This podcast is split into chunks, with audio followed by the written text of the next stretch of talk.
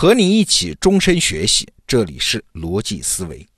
古今中外啊，只要你想管理一个分散的组织，小到企业，大到国家，你都会面临一个难题啊，就是你怎么对那些分散的组织实施控制嘞？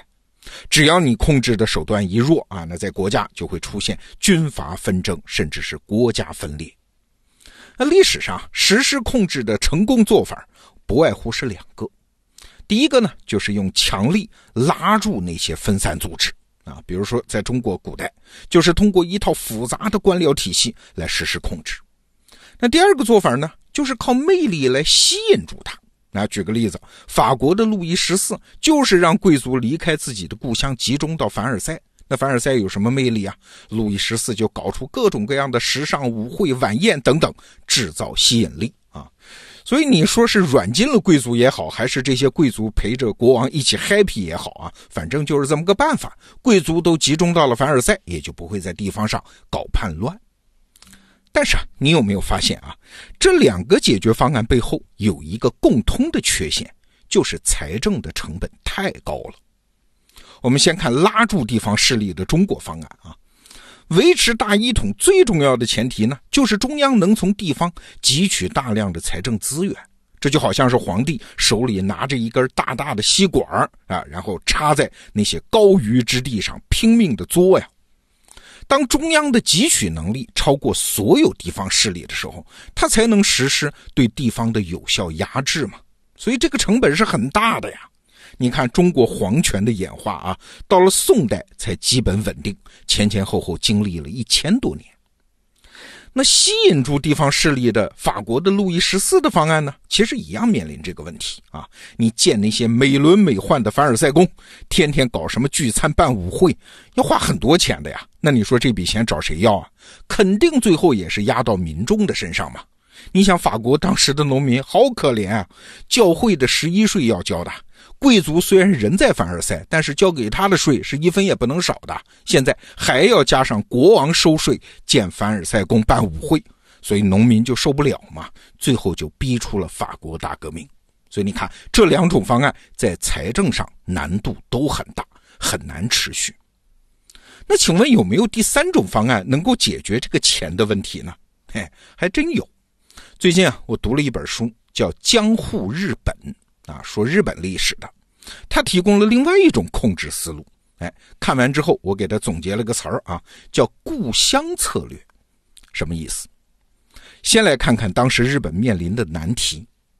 日本啊，是在十七世纪初结束了战乱啊，大概的对应咱们中国就是明朝末年的时候，全国呢是由幕府将军来统治，都城就定在江户，就是今天的东京啊。那幕府将军是怎么管理全国大大小小各地二百多个诸侯呢？啊，这人数很多的二百多个诸侯，这些诸侯不是普通人啊，他都是立下汗马功劳的武士，那是非常会打仗的。但是奇怪，日本平安度过了二百六十多年，相当于咱们中国清朝那么长啊。期间呢，一次诸侯叛乱都没有发生。哎，纵观世界历史，极少有国家经历这么长的和平。所以日本呢，要不是后来西方列强介入啊，谁也不知道幕府能够平稳统治日本多少年。哎，那他采取了什么样的策略呢？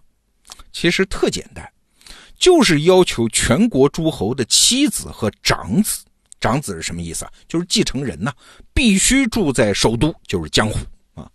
那只有到诸侯死的时候呢，他那个在江户长大的儿子才能回到地方上继任。而诸侯本人呢，要每两年到江户来朝见一次啊，见谁啊？见将军嘛，这叫参觐，参拜的参，觐见的觐。那这个制度呢，在日本历史上有一个专有名词，叫参觐交代，就是诸侯啊，每两年来江户打卡一次，顺便交代一下你在自己的国家都干了些啥。你乍一听这个制度挺简单的，而且挺 low 的，不就是抓个人质吗？而且人住在哪儿，这怎么和财政就有关系？能省钱呢？哎，静态的看这套制度当然也没什么啊。但是如果我们把时间的维度考虑进来，而且你考虑的很长，就完全不一样了。我们来看啊，这么做一年、两年、十年，随着时间往后推，什么结果？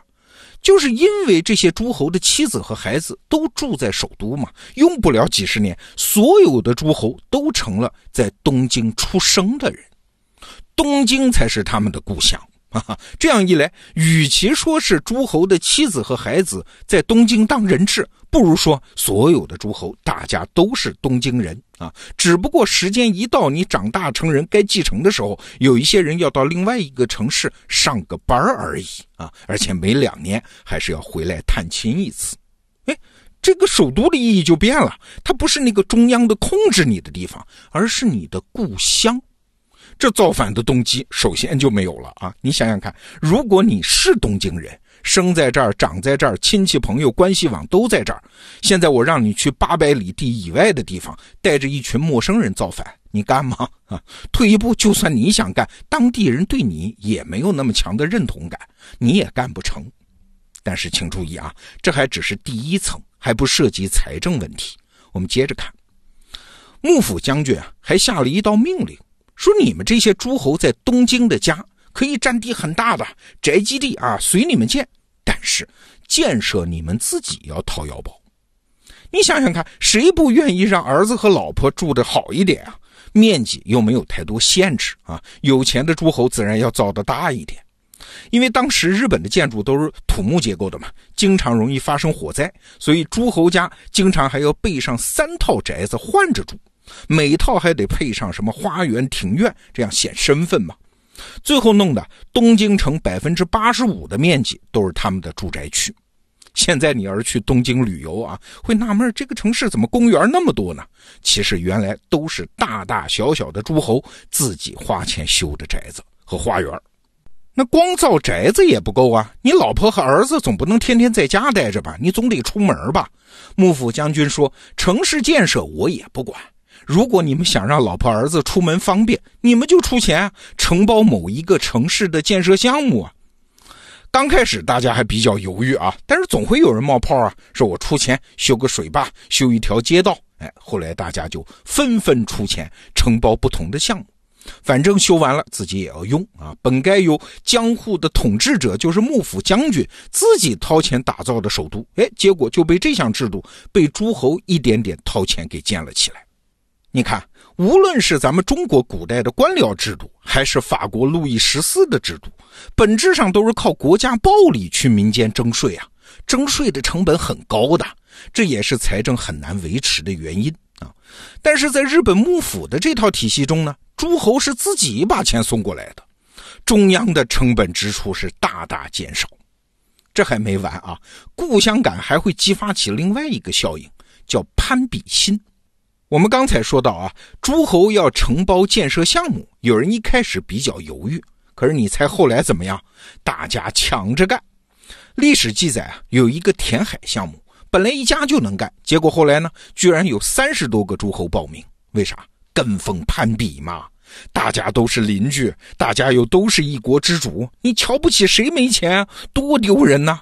哎，刚才我们说，每两年诸侯要来朝拜一次。到了幕府的中期，这哪还是什么朝拜，分明就是回家见老婆和孩子，顺带搞一搞同僚关系。那你说你能空着手回来吗？必定要带大量的金银、家乡特产，还有大量的随从啊。历史记载啊，有一个诸侯一次带了四千人的队伍来江湖朝拜，开路的士兵个个高头大马，相貌堂堂，衣服都精心设计过。目的是啥？目的就是要让看热闹的人一眼能认出这是谁家的队伍，场面特别长脸。这可不是一辈子一次啊，而是每两年就是一次，永不中断。对诸侯来说，这花销实在太大了。据记载啊，到了幕府统治的中期，有个诸侯上京一趟就把钱都花光了，那回国呢，实在没盘缠了。啊！大家一商量，干脆吧，不住店，浩大的队伍在野外宿营，放枪打猎，自给自足。哎呀，后来还是幕府将军嫌这样做太丢人啊，派人送了银子过来救急，他们才勉强回去。你说诸侯的财力都这样，哪有钱来造反啊？你看，如果梳理今天我们说的这一切啊，幕府所有的政策都是把制造那个叫故乡感当做核心来打造的。把控制需要支付的财政成本摊派到地方诸侯身上，利用攀比心让他们自愿买单。哎，这就是我们今天要讲的幕府的故乡策略。回到我们一开始提的那个问题，分散组织你应该如何控制呢？啊，人力历史上无外乎两种手段，一种是用强力拉住他，一种是用魅力吸住他。这好像很全面了，但是我们也许忽略了，还有另外一个力量，就是认同感本身。认同感，也就是我们今天说的故乡感，这才是一切建设性合作的坚实基础啊！好，这个话题我们先聊到这儿。逻辑思维，明天见。